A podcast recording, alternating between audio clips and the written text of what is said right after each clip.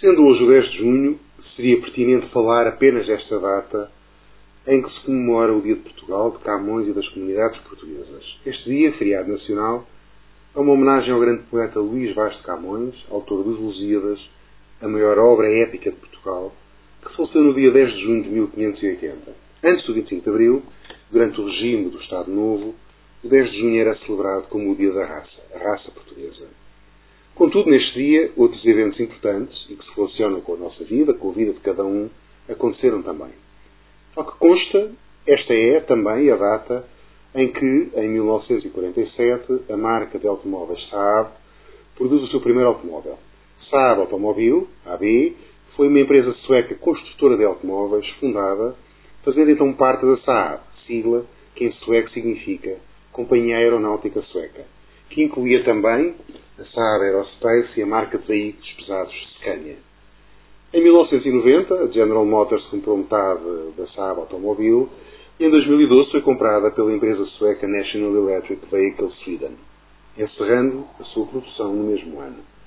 Com modelos icónicos ao longo de décadas, com direito a participação em vários filmes, como o Saab 900, descapotável ou não, ainda hoje tem mantido uma qualidade de segurança, conforto e descrição que a fazem, ao longo dos últimos 25 anos, a minha marca de automóveis favorita, infelizmente, agora com outro contexto e diferentes opções comerciais. Já em 1993, também neste dia, se inaugurou o Centro Cultural de Belém, obra muito polémica na altura, com enorme aproveitamento político por parte da oposição ao cavaquismo.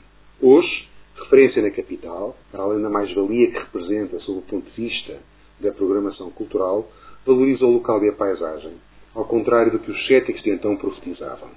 Recentemente foi aprovada pela Câmara Municipal de Lisboa a sua ampliação com mais dois módulos, previstos desde o início da sua concessão em concurso internacional de ideias, destinados ao hotel e espaços comerciais.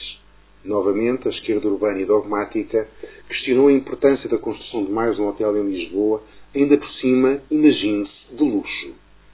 Neste país abençoado, com as Jornadas Mundiais da Juventude à porta, na primeira semana de agosto, com um clima extraordinário e a meio de uma ponte entre os dias 8, 10 e 13 de junho para alguns, depois da semana já temos falado do nosso SNAC, Núcleo de Arte Contemporânea, pode-se aproveitar para visitar dois museus da nossa região, fora da Tomar, para não nos acusarem de bairrismo, que são dois espaços de muita qualidade. O Museu Metalúrgico Eduardo Ferreira, no Tramagal, e o Museu Ibérico de Arqueologia e Arte de Abrantes, Museu do ano 2023, pela Associação Portuguesa de Museologia.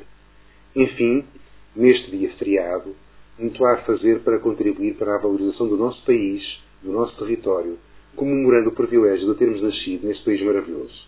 Desejo um bom 10 de junho a todos.